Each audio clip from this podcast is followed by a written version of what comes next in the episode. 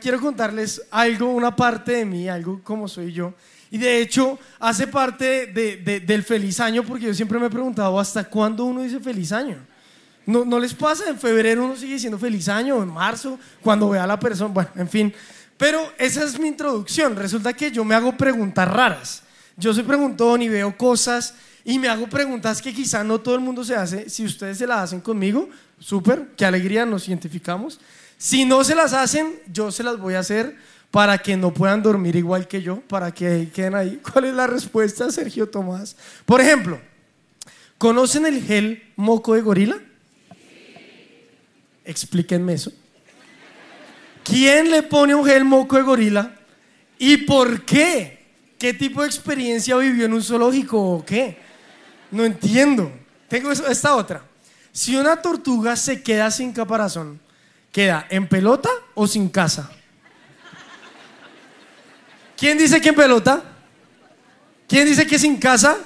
Y aquí están que me dicen que las dos. ¿Quién dice que las dos? La madre, uy, pobrecita tortuga. Bueno, ¿por qué a las personas con mucha edad se les dice viejos, pero a los bebés no se les dice nuevos? Díganme, uno se encuentra con algún compañero del colegio o algo, uy, ¿cómo está de viejo? Pero uno no va a su presencia babies, ay, miren esa cantidad de nuevos. Es raro, ¿no? Miren esta. ¿Será que realmente solo tenemos dos minutos de vida, pero ese reloj se reinicia cada vez que respiramos? Ah, pero lo pone uno a pensar. Cuando Dios abrió el mar en dos, ¿ustedes han pensado esto alguna vez? Cuando Dios abrió el mar en dos, ¿qué habrá pasado con las familias de los peces?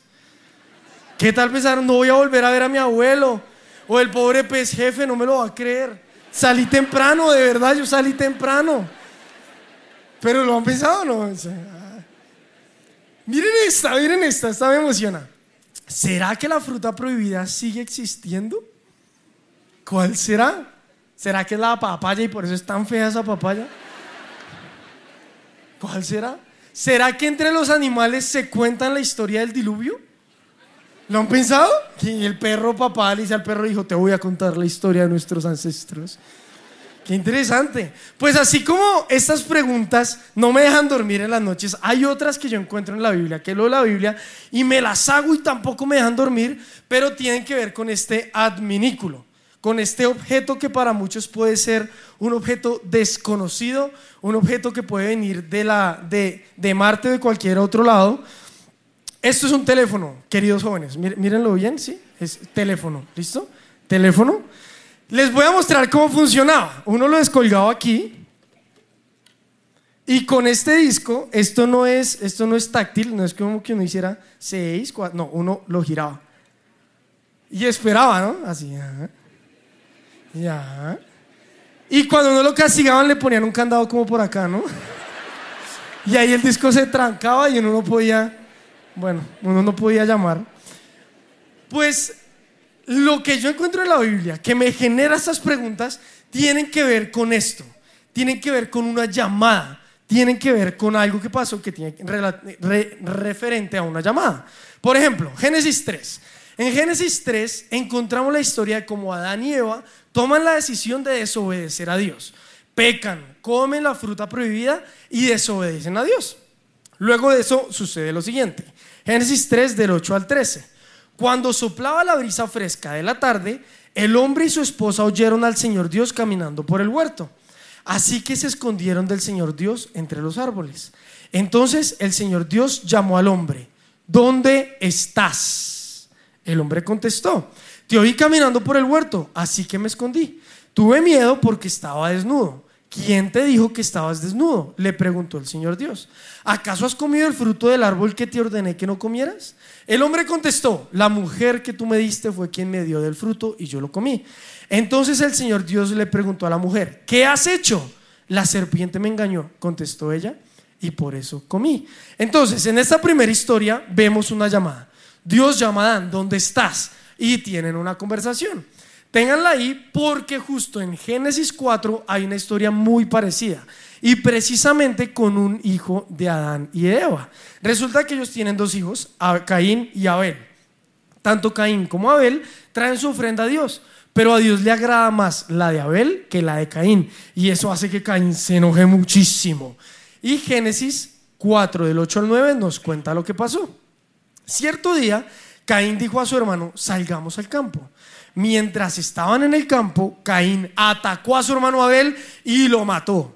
Luego el Señor le preguntó a Caín, ¿dónde está tu hermano? ¿Dónde está Abel? No lo sé, contestó Caín. ¿acaso soy yo el guardián de mi hermano? Y me llama la atención porque si lo notamos, son dos historias muy parecidas, personajes diferentes, historias parecidas. Ambos hicieron algo que no debían hacer. Ambos recibieron una llamada de Dios.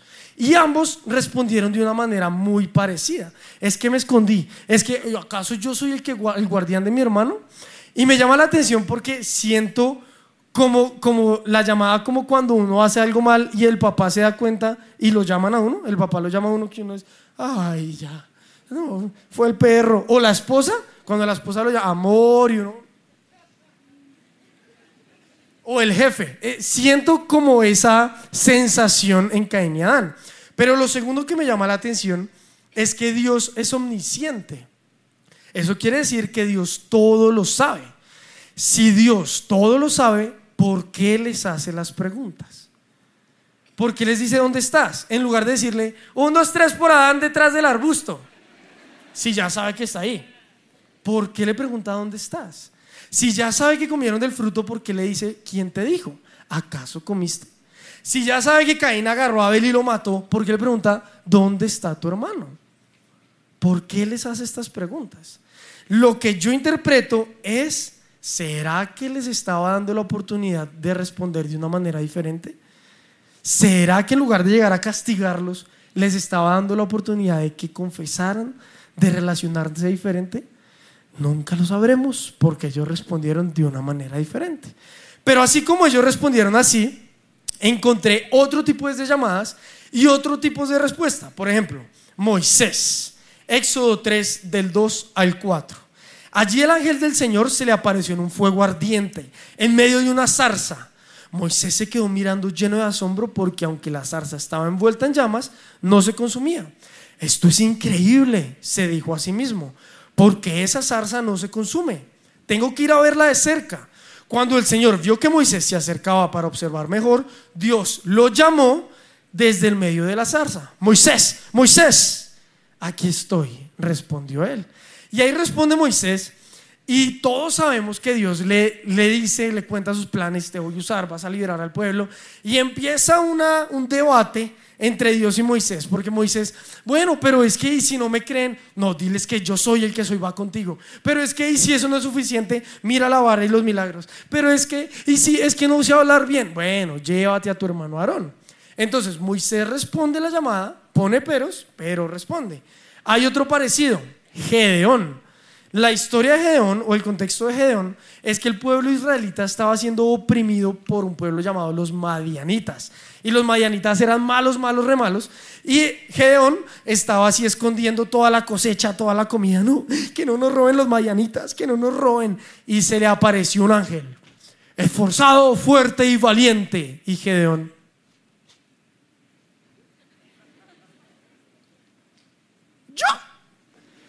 Pero ¿cómo que yo, si yo soy el más débil de mi familia y mi familia es la más pequeña de todo el pueblo? Y el ángel le dice, sí, tú vas a liberar a tu pueblo de los mayanitas. No, pero ¿cómo va a ser posible? Que sí, que no, que sí. Bueno, entonces hagamos pruebas. Que el vellón esté mojado con rocío y el pasto no, y luego viceversa. Y nuevamente, muy parecido a la de Moisés, si nos fijamos. Pone pruebas, duda, como sé, como sé que no. Al final responde, pero pone pruebas. Y tengo uno peor. Jonás. Jonás no solo puso peros a lo que Dios le estaba pidiendo, Jonás hizo todo lo contrario a lo que Dios le estaba pidiendo. Ya sabemos que al final termina yendo a Nínive y predicando, pero primero huye. Ahora, así como ellos respondieron de esa manera, encuentro otro tipo de respuesta. Por ejemplo, Eliseo. Primera de Reyes 19, del 19 al 21. Entonces Elías fue y encontró a Eliseo, hijo de Zafat, arando un campo. Elías se acercó a él, le echó su manto sobre los hombros y siguió caminando. Eliseo dejó los bueyes donde estaban, salió corriendo detrás de Elías y le dijo, deje que primero me despida de mis padres con un beso y luego iré con usted. Elías respondió, regresa, pero piensa en lo que te hice. Entonces Eliseo regresó a donde estaban sus bueyes y los mató. Con la madera del arado hizo una fogata para asar la carne. Repartió la carne asada entre la gente del pueblo y todos comieron.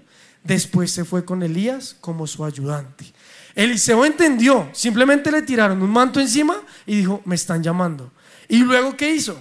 Fue y acabó con los bueyes, acabó con la madera del arado y siguió a Elías. Respondió de una manera diferente. Pedro y Andrés, Mateo 4, 18 al 22.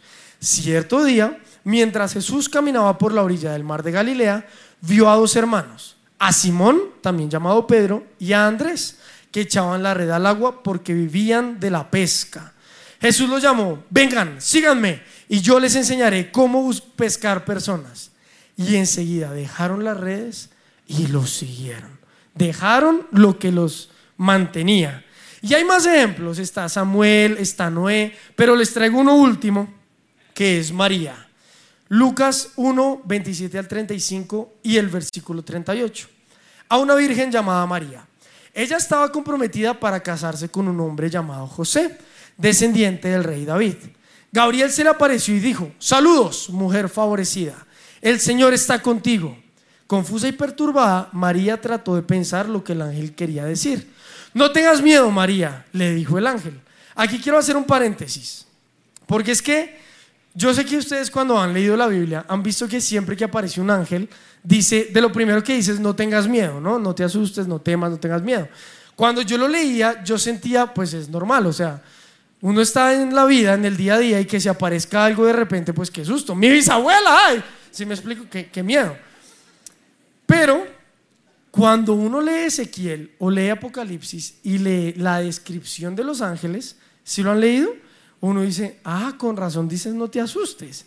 Algunos ángeles los describen con seres con cuatro caras o cuatro cabezas, águila, león, que humano. A otros los describe como seres con alas y con ojos en las alas. Ojos en las alas. Ojos en las alas. O sea, imagínense uno estar por ahí que se aparezca un animal de no, y tras del hecho no te asustes. No, descarado. ¿Cómo me dice que no me asuste? Pero bueno porque has hallado el favor de Dios, y concebirás y darás a luz un hijo, y le pondrás por nombre Jesús. Él será muy grande, y lo llamarán Hijo del Altísimo. El Señor Dios le dará el trono de su antepasado David, y reinará sobre Israel para siempre. Su reino no tendrá fin. Y presten atención a esto. Pero ¿cómo podrá suceder esto? Le preguntó María al ángel. Soy virgen. El ángel le contestó, el Espíritu Santo vendrá sobre ti y el poder del Altísimo te cubrirá con su sombra. Por lo tanto, el bebé que nacerá será santo y será llamado Hijo de Dios. María respondió, soy la sierva del Señor, que se cumpla todo lo que has dicho acerca de mí. Y el ángel la dejó. ¿Qué tal la respuesta de María? Pensemos en el contexto de ella. Está comprometida, se va a casar, tiene sueños de novia, tiene sueños como quiere que sea su boda, su casa, y de repente aparece un ángel con ojos en las alas, bueno, no sé si era eso, pero si aparece un ángel a decirle, vas a quedar embarazada. ¿Qué habrá pasado en la mente de ella? En ese entonces, el que tenía relaciones sexuales antes del matrimonio era apedreado. ¿Qué iba a pasar con su vida? ¿Qué iba a pasar con sus sueños? ¿Qué iba a pasar con su prometido? ¿Qué iba a pasar con su familia? Y aún así, ella dice, soy la sierva del Señor, que se haga todo lo que tú has dicho. Entonces, ¿yo qué veo aquí? Veo que hay una llamada. Veo que Dios los llama de diferentes maneras. Y cada uno de ellos responde de una manera diferente. Responden según el estado de su corazón, el estado de su relación con Dios, responden de una manera diferente cada uno. La pregunta es, y aquí vienen mis preguntas raras como las del inicio. ¿Qué hubiera pasado? Preciso se desapareció. ¿Qué hubiera pasado si no se desaparece? ¿Qué hubiera pasado ¿Qué hubiera pasado si Adán y Eva, en lugar de esconderse y decir es que la mujer, es que la serpiente, dicen, perdón, pequé, desobedecimos? ¿Qué hubiera pasado si Jonás, en lugar de huir, dice, está bien, Señor. Ellos no merecen escuchar de ti, ellos no merecen perdón, pero voy a ir si tú me llamas. ¿Qué hubiera pasado si María dice, le dice al ángel, ¿sabes qué? Me siento honrada, me siento privilegiada, es un honor, pero es mucho sacrificio para mí. Es, es mucho, es muy difícil, no puedo. Busca a alguien más. No habría Virgen María, habría Virgen Camila o Angélica o algo así. Ni idea. Pero ¿qué hubiera pasado? Hace ocho días, Cristian nos predicó acerca de pararnos en la brecha. Impresionante predica. No sé cómo me ponen a predicar después de ella, pero impresionante predica. Y ella nos habló de Nehemías, de cómo Nehemías tomó la decisión de ir a reconstruir la muralla. ¿Qué hubiera pasado si Nehemías dice, no, yo estoy cómodo en el reino, yo soy la mano derecha del rey, pues me quedo aquí más bien tranquilo y no me pongo a arriesgarme. ¿Qué habría pasado? ¿Qué habría pasado si el Señor Jesús en la cruz dice, ¿saben qué? Yo solo los he sanado, los he perdonado, les he dado una mejor vida, he tratado de que sueñen con el reino de Dios y ustedes solo me insultan, solo me escupen, pues saben que yo me bajo esta cruz, Padre manda ángeles que maten a toda esta gente. ¿Qué habría pasado? ¿Qué habría pasado? Pero ahora la pregunta que les tengo a ustedes. Porque uno lee las historias y ya las conoce, uno ya sabe cómo termina, uno ya sabe cómo termina la historia de Moisés, cómo termina la historia de Noé, la de María, uno ya sabe. Pero cada uno de ellos en ese momento de la llamada tuvieron que tomar una decisión y pudieron responder de una manera diferente. Entonces la pregunta que yo les tengo a ustedes es, ¿cómo responderán al llamado de Dios? Cuando suene este teléfono, ¿cómo responderán? Cada uno de ellos respondió de una manera diferente. ¿Cuál será tu respuesta? Porque todos sabemos que hay diferentes formas de contestar el teléfono o de tener el teléfono. La primera es así como yo tengo el mío, desconectado. A veces en, las casas, yo no sé si ustedes lo hicieron, está, uno se cansaba de que lo llamaran, entonces uno desconectaba el teléfono y ya, no entran más llamadas. O en algunas otras uno lo dejaba como así. Los que se ríen lo hicieron. Entonces el teléfono parecía normal, está bien, pero realmente no entraba ninguna llamada, pero tampoco estaba desconectado. O si no, están las otras que son, aló, aló, está su mamá, mami, es para ti, dígale que no estoy. Dice mi mamá que no está. Esa es otra forma. Hay otra, y, antes yo era muy amable, entonces era, aló, aló, hablo con Sergio Tomás, sí, habla con él. Ah, bueno, te llamo del banco, de la fundación, de la de donde sea para ofrecerte, no, no estoy interesado, gracias, pero ¿por qué no? No, estoy bien, pero no se va a ofrecer nada, no, estoy bien, gracias. Y así estábamos hasta que dijeran, bueno, que esté bien, feliz tarde, sí, feliz tarde. Pero ahora soy más amable todavía, entonces, aló, hablo con serio. Pues soy más amable porque pienso en el tiempo de él y en mi propio tiempo. Pero esa es otra forma, esa es otra manera, contestar y colgar de una vez. Adán contestó, ay, es Dios me escondo. ¿Cómo? Hay otra manera que también es típica. Ah, bueno, también está, déjelo sonar, déjelo sonar y que entre a buzón de voz. Yo no sé si la han hecho. Y que me deje un mensaje de voz.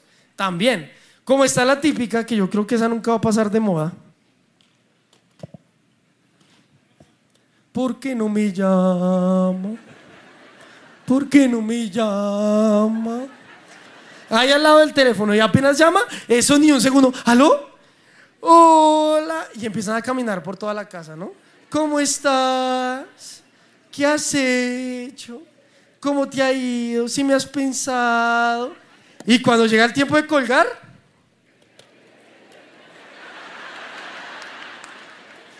cuelga tú. No, tú. No. Bueno, los dos, a la cuenta de tres. Uno, dos, tres. No colgaste. No, ya no colgaste. La gran pregunta es, ¿cuál es el estado de tu teléfono con respecto a la llamada de Dios? ¿Lo tienes desconectado? ¿Lo tienes descolgado?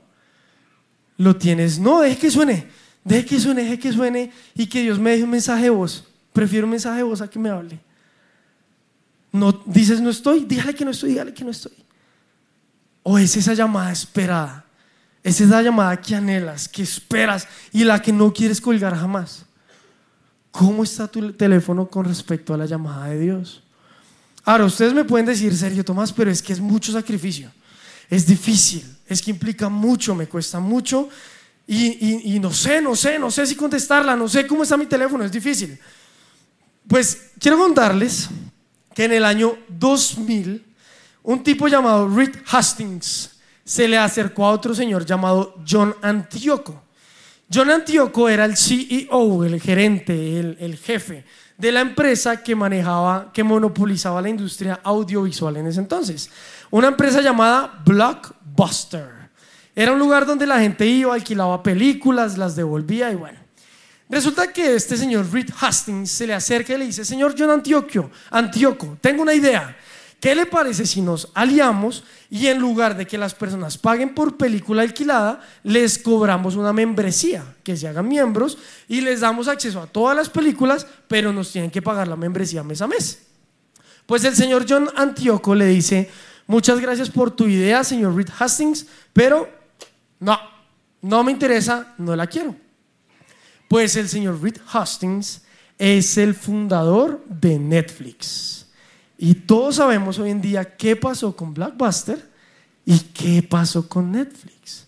Esta fue la llamada del señor John Antioco y decidió colgarla. Y así como él tuvo una llamada, nosotros nos hemos dado cuenta y hemos vivido en carne muchas personas que vemos que son llamados, que tienen su llamado, pero que no responden.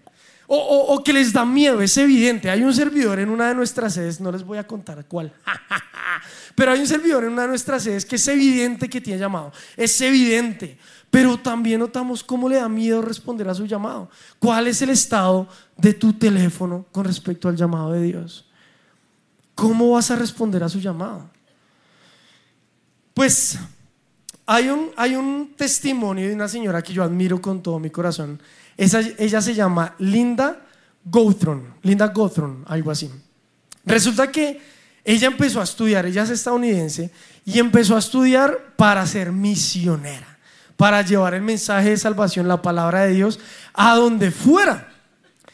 Pero ella estaba con su amiga y obviamente llega un punto en el que se presenta una Y, en el que se presenta una llamada, en el que se presenta una decisión. ¿Por qué? Porque la vida de misionero requiere sacrificios. Requiere quizá nunca casarse, nunca tener hijos para entregarse al Evangelio. Pues llega este momento de la decisión y obviamente ella y su amiga queriendo casarse, queriendo tener hijos, su amiga decide retirarse. Pero ella, sintiendo cuál era el llamado de Dios, sintiendo a qué era lo que Dios la estaba llamando, respondió a esa llamada y se dedicó a ser misionera. Pues tengo una foto de ella, les traje una foto y vamos a verla. ¿Se identifican a Linda? Pues resulta que esa comunidad se llama la comunidad Cherúa. Ellos son cogis.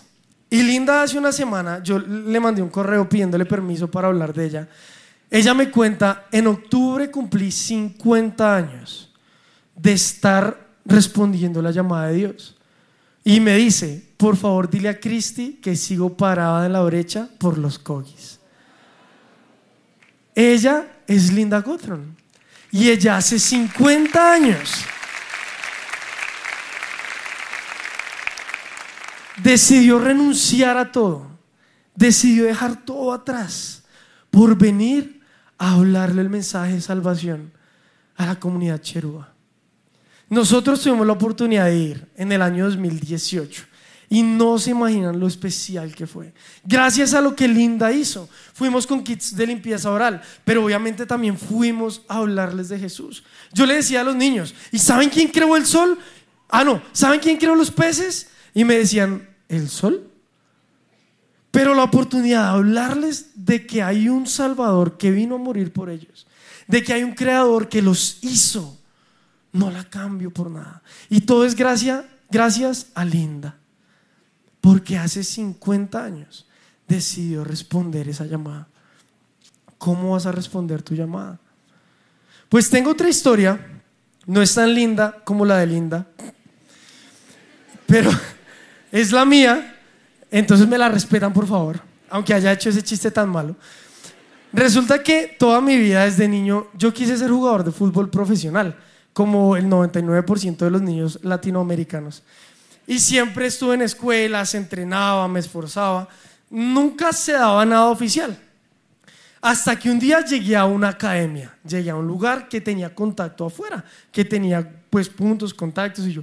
Y el profe me decía, mono, mono, venga, entrene. Y yo, y sí. Pero al mismo tiempo llegué a la iglesia y me enamoré de la iglesia. Me encantó, me apasioné, yo quería servir, yo quería ser líder, me encantó. Pues resulta que fui a mi encuentro Fui estaba en mi grupo de conexión, fui a encuentro, hice el proceso de formación, fui al encuentro conquistadores y me asignaron ministerio. Ya, ya, su presencia, kids. Y yo feliz, y no hago tanto énfasis porque el pastor de niños esté aquí sentado, sino porque es real. Yo estaba así emocionado feliz. Y yo era un servidor, era profe de puerta. Yo ponía brazaletes y servía lados. O sea, imagínense brazaletes hace cuánto tiempo. Y yo no sé si aquí hay papás que se acuerdan que tenían como un imán y a veces uno para quitar esa manera y no quitaba. Bueno, el caso es que yo servía y servía lados. Ese era mi servicio. ¿Qué pasó? En la academia o en la escuela de fútbol, los partidos y los entrenamientos se empezaron a cruzar con mis días de servicio.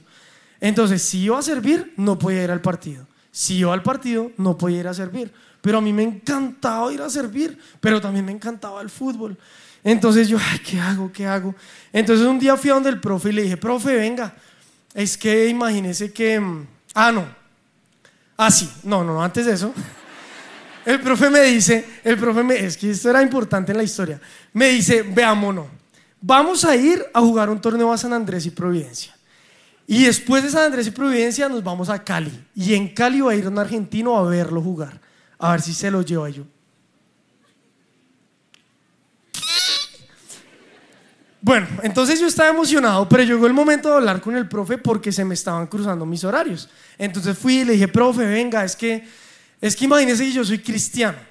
Me encanta la iglesia, amo a Dios, pero estoy teniendo este problema mis, días de servicio se están cruzando con los partidos. ¿Hay alguna forma en la que podamos arreglar? No voy al entrenamiento, pero se lo, se lo compenso o algo por el estilo. Y él me dice, pues veámonos. Dios está en todas partes. Dios está en el pasto. Dios está en las flores. Y yo, profe, profe, en serio, venga, en serio. Y me dice, mono, la verdad es que o el equipo de fútbol o su iglesia. Y para mí esa respuesta fue muy difícil, pero yo tuve que decirle, bueno, profe, en ese caso, muchas gracias por el tiempo, muchas gracias por la oportunidad, muchas gracias por la oportunidad de salir, pero en ese caso tengo que retirarme del equipo. Fue una decisión muy difícil, pero yo no iba a renunciar a lo que sentía que Dios me estaba llamando. Yo solo quería estar aquí, yo solo quería estar en la iglesia. A veces ni siquiera iba a la universidad para estar aquí recogiendo cables en grabaciones. Bueno, si ustedes están en la universidad y su mamá está al lado, vayan. Vayan a la universidad, sean juiciosos. Pero yo solo quería estar acá. Que si en ese momento pensé, uy, es que en el futuro voy a estar predicando y me voy a casar con la hija del pastor. Y que, no, nada que para nada. Yo lo único que quería, lo único que sentí a lo que Dios me estaba llamando era, quiero habitar en tu casa por el resto de mis días. Y lo que se oponga a eso, le voy a decir que no, porque es lo que siento a lo que Dios me está llamando. ¿Cómo vas a responder a lo que Dios te está llamando? Ahora, fue muy difícil. Y yo veía al Mundial 2014 en Brasil y yo... Pero apareció este versículo y el Señor me habló por medio de este versículo. Lucas 9:62. Jesús respondió, nadie que mire atrás después de poner la mano en el arado es apto para el reino de Dios. Y sí, puede que no estuviera en Brasil representando a Colombia, pero estoy aquí y represento a Jesús en donde sea que esté. Porque eso es a lo que me llamó Jesús. Si un ángel viniera hoy a darte el mensaje que le dio a María, ¿cómo responderías? Vas a quedar embarazada. Si bajara a decirte el mensaje de Jonás, quiero que le hables de mí a esos que te hicieron tanto daño. Si bajara a darte el mensaje de Moisés o de Gedeón, te voy a usar para liberar a tu familia. ¿Qué responderías? Y puede que sientas yo, pero si no me creen, así fue Moisés y Gedeón. ¿Cómo vas a responder? ¿A qué te está llamando Dios? ¿Es una llamada como la de Adán o Caín? ¿Dónde estás? ¿Por qué te escondes? ¿Qué pasó con nosotros? ¿Es una llamada como la de Gedeón y Moisés? ¿Es una llamada como la de María que te implica sacrificar todo? ¿A qué te está llamando Dios? ¿Cómo vas a responder su llamado? Juan 15, 16 dice, ustedes no me eligieron a mí, yo los elegí a ustedes. Les encargué que vayan y produzcan frutos duraderos. Así el Padre les dará todo lo que pidan en mi nombre. Y Mateo 19, el 27 al 29. Entonces Pedro le dijo, nosotros hemos dejado todo para seguirte. ¿Qué recibiremos a cambio? Jesús contestó, les aseguro que cuando el mundo se renueve y el Hijo del Hombre se siente sobre su trono glorioso, ustedes que han sido mis seguidores también se sentarán en doce tronos para juzgar a las doce tribus de Israel. Y todo el que haya dejado casas, o hermanos, o hermanas, o padre, o hijos, o madre, o hijos, o bienes, por mi causa, recibirá cien veces más a cambio y heredará la vida eterna. Tu teléfono está sonando. ¿Cómo vas a responder? ¿Qué te está pidiendo Dios? ¿Qué tienes que dejar de hacer? ¿Qué tienes que empezar a hacer? ¿Te está pidiendo que seas líder? ¿Que sirvas? ¿Que te involucres más con la iglesia? Si dices, no, pero es que Dios no me llama, acércate a Él. Él siempre te está llamando, quizá te distanciaste. Acércate a Él. Si es tu primera vez aquí con nosotros, Él te está llamando, hijo, te amo. Gracias por venir, gracias por responder mi llamado. Míralo en la Biblia. Si está en la Biblia, es Dios. Si el Espíritu Santo te lo confirma, es Dios. ¿Qué vas a hacer con respecto a ese llamado? Les conté la historia de Linda y cómo pudimos ir gracias a lo que ella ha sembrado. Y cuando llegamos, no, ella no llegó con nosotros, ella llegaba en otro momento. Y toda la comunidad nos miraba como, ¿y, ellos quiénes son y qué vienen a hacer aquí? Y yo quería hablarles en su idioma, en Kogi. Entonces yo llegué a preguntar, bueno, ¿y cómo puedo decir Dios en Kogi? Y la respuesta fue, pues no tenemos una palabra para Dios. entonces, ¿qué se podrá acercar? Y me dijeron, puede ser jate. Jate, ¿qué significa jate? Jate es como padre. Y yo, ay, bueno. Y yo con mis preguntas, si jate es padre, ¿cómo es madre? Entonces me dijeron Java. Java es madre. Y yo, ay, jate y Java. Chévere, tiene sentido. Padre, madre, jate. Ah, bueno. Pero me dijeron, cuidado, porque Java no se le dice a cualquiera. Java se le dice a la mamá, a la protectora, a la que provee, a, la única mamá. Está el jate, obvio, el jefe, pero está solo una Java, la que nos cuida, la que está ahí. Yo listo, la que nos cuida, la que nos cuida.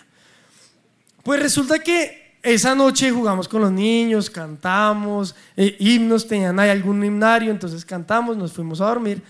Y en la madrugada del día siguiente, mientras los niños volvían del río con, con su pelo mojado, yo empecé a escuchar algarabía. Yo estaba ahí dentro de como de la choza, no se llama choza, pero para que me entiendan dónde estaba.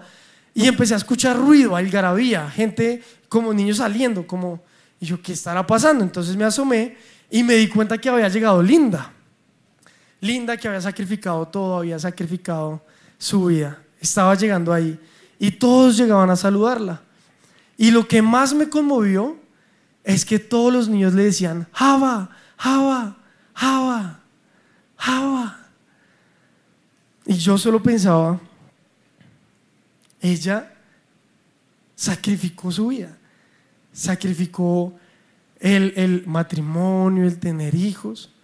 ¿Será que se imaginó que muchos años después una cantidad de niños, cherúa, le estarían diciendo, madre, madre, madre? ¿Cómo vas a responder al llamado de Dios? ¿Cómo vas a responder? Mi objetivo aquí es que no te hagas esta pregunta en el futuro. Es que no pienses qué hubiera pasado si. Mi objetivo es que hoy respondas esa llamada. El Señor con una persona, con Moisés, liberó a todo el pueblo del cautiverio. Aquí estamos 2900. ¿Qué podría pasar en nuestra ciudad si todos respondieron el llamado de Dios? ¿Cuánto podríamos hacer? ¿Cómo vas a responder a su llamado. Vamos a ponernos de pie.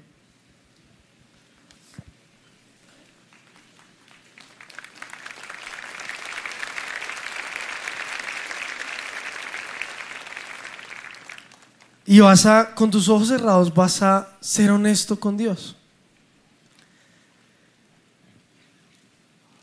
Le vas a contar cómo está tu teléfono con respecto a su llamada. ¿Está descolgado? ¿Está desconectado? Dices, no, no, dígale que no estoy, dígale que no estoy.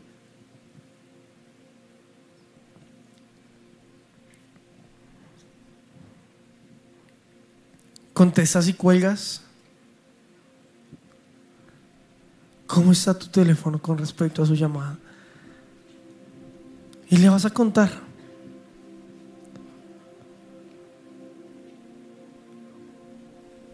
Señor, la verdad es que la verdad es que mi teléfono está desconectado. No quiero. Señor, la verdad es que lo tengo descolgado, me hago pasar por alguien más. Es que me da miedo, yo contesto y cuelgo porque es muy difícil. Señor, la verdad es que siento que no suena. Hace rato que no suena ese teléfono.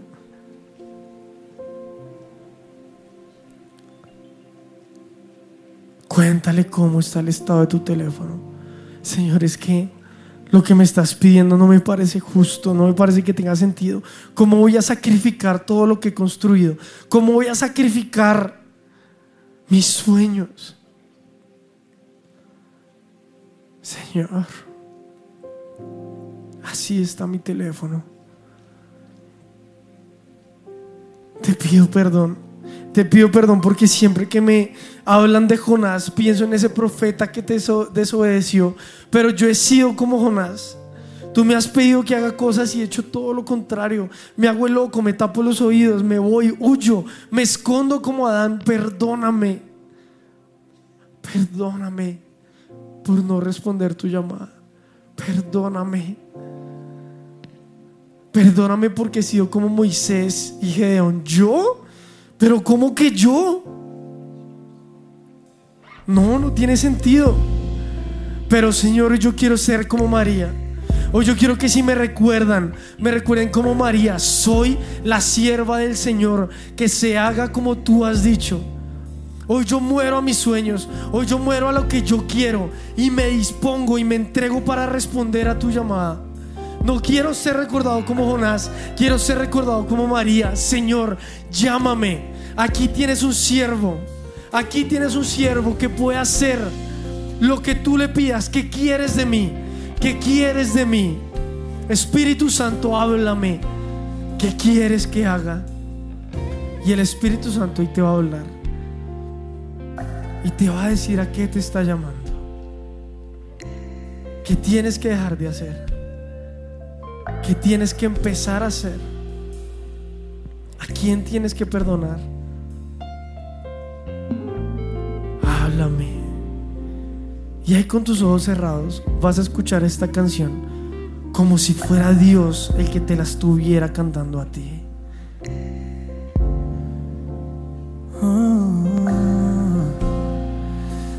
Decides seguir mi camino, en mis manos dejar tu destino, rendirte sin temor. Sabrás que yo soy Dios si confías en mí tu dolor y me abres hoy tu corazón. Te mostraré mi amor, seré tu salvador, a tu lado estaré tu lado estaré, a tu lado estaré. Yo mi vida doy por ti, eres mío hasta el fin. De fe, tu refugio siempre seré, nada nos separará fallará. Yo soy el que llena tu corazón. Gracias Jesús, gracias. Si les gustó este video, pueden suscribirse al canal de El lugar de su presencia en YouTube. De esa manera gozará de todos nuestros beneficios.